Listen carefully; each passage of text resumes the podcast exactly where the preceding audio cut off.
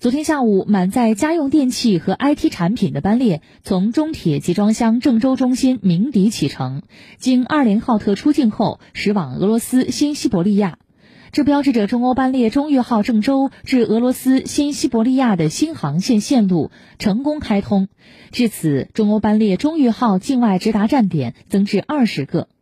中欧班列中越号由中国郑州至俄罗斯新西伯利亚首班班列共五十个货柜、一百个标箱，预计十一天后直达新西伯利亚。